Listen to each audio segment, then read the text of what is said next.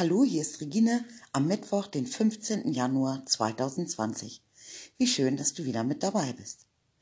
Dieser Podcast lautet, musst du auch immer wieder parat stehen? Ja, musste ich auch. Immer und immer wieder. Und zu diesem Schlagwort parat stehen möchte ich euch eine Geschichte erzählen, meine Geschichte. Und wir gehen jetzt mal genau 24 Jahre zurück.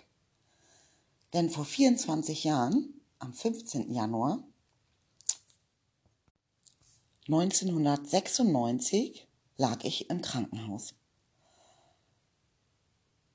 Im Krankenhaus und genau einen Tag nach meiner lebensrettenden OP. Die hatte ich am 14. Januar 1996.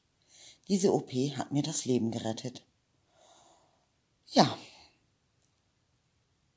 Und ich musste parat stehen. Nein, zu dieser Zeit im Krankenhaus noch nicht. Äh, da wurde mir geholfen. Da wurde mir richtig, richtig gut geholfen.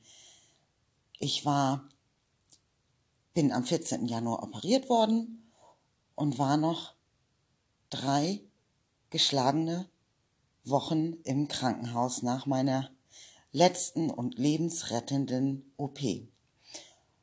Und am 16. Januar, das ist also morgen, am 16. Januar 1996 kam meine kleine Tochter zu mir ins Krankenhaus. Denn die war, ja, zu Hause bei meinem Mann, bei meiner Familie wohlbehütet. Und am 16. Januar, na, was ist da? Da habe ich Geburtstag. Und der damalige Oberarzt hat mir das beste Geburtstagsgeschenk überhaupt gemacht. Ich habe ein Einzelzimmer bekommen mit meiner Tochter zusammen. Die wurde mir ins Krankenhaus gebracht. Und ja, die drei Wochen, die ich noch im Krankenhaus bleiben durfte, wo ich noch aufgepäppelt werden durfte, ja, war meine Tochter bei mir. Und von dem Tag an ging es mir täglich besser und besser.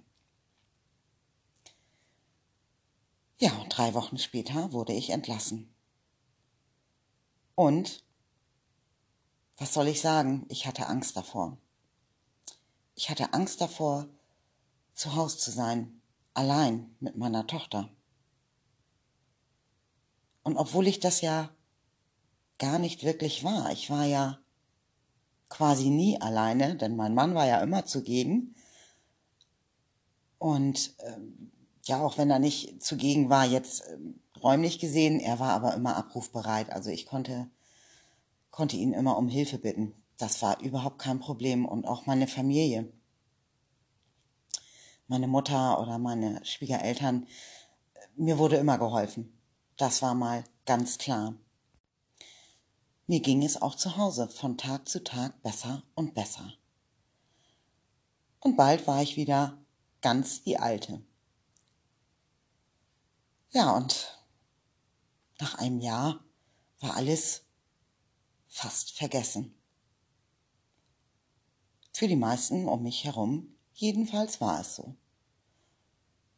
Und für mich fühlte es sich immer wieder bei jedem, bei jeder Kleinigkeit fühlte ich mich wieder so, oder die Angst, ich sag mal so, die Angst war immer da, dass wieder irgendetwas sein könnte. Bei dem kleinsten Anzeichen von Bauchkneifen oder, ja, ich hatte eine ziemlich heftige Bauch-OP. Ähm, eine blöde Geschichte. Sagen wir es mal so. Und bei jedem kleinen, ja, Zimperlein war ich immer gleich so erschrocken und, oh, hoffentlich ist es nicht das wieder. Und nein, es ist, war immer alles gut. Und wie gesagt, ich war ziemlich schnell wieder auf den Beinen. Meine Tochter wuchs und gedeih.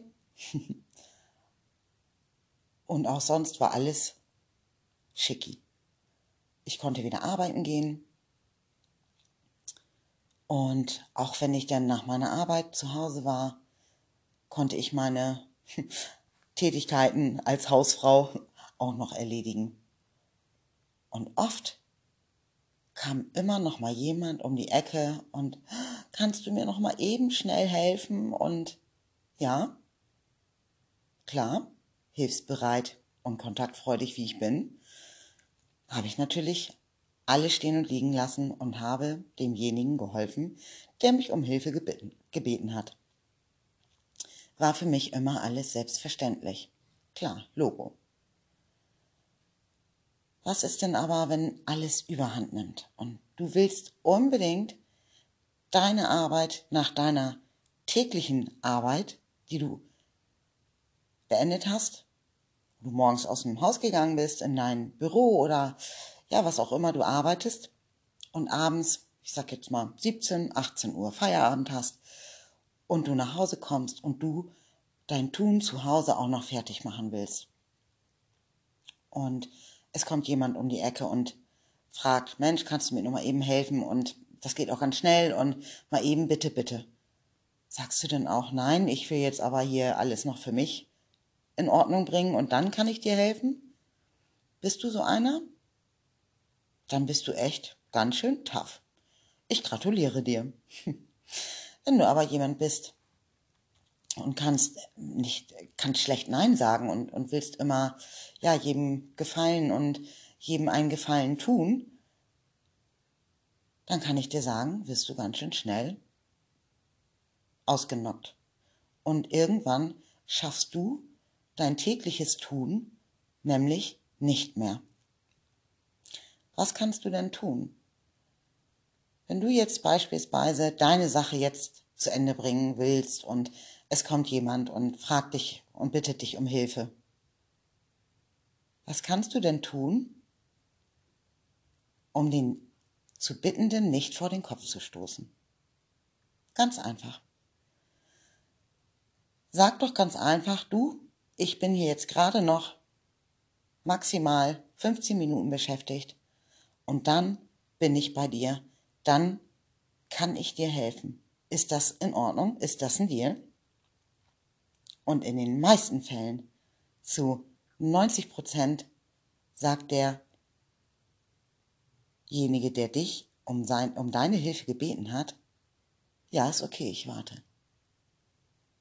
Denn nimm dir die Zeit für dich, um dein Tun immer zu Ende zu bringen.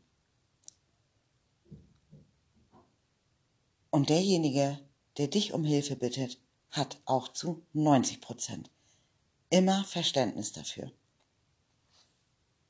Denn es bringt dich, dich, ganz persönlich dich, überhaupt nicht weiter, wenn du für dich deine, dein Tun, deine Arbeit immer wieder zurückstellst. Denn eins kann ich dir sagen, dann wirst du nie fertig mit deiner Arbeit, mit deinem Tun. Und da komme ich auch noch mal gerne auf meinen letzten oder war das mein vorletzter Podcast auf die Tada-Liste zurück. Also, wenn du wirklich ja, Tagebuch führst und dir täglich deine Tadas aufschreibst. Also für mich bringt das echt viel, wenn ich mir die echt wirklich blau auf weiß aufschreibe und abends wirklich mein Häkchen oder auch manchmal mittags mein Häkchen dahinter setze, was ich schon alles geschafft habe.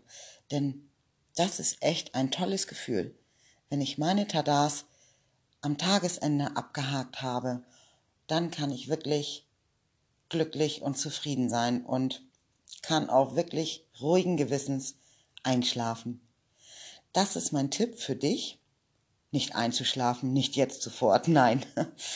Aber nimm dir, nimm dir das doch mal gerne zu Herzen und nimm dir ja diesen einen oder anderen Tipp vielleicht von mir auch gerne mal an, aufzuschreiben, dein tägliches Tun, was du schaffen möchtest heute, was du die Woche über schaffen möchtest.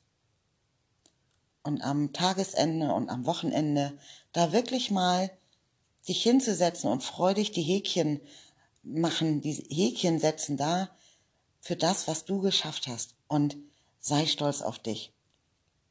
Du bist gut, so wie du bist. Alles Liebe, bis Freitag zu meinem neuen Podcast. Bis dahin einen schönen Mittwoch. Alles Liebe, deine Regine.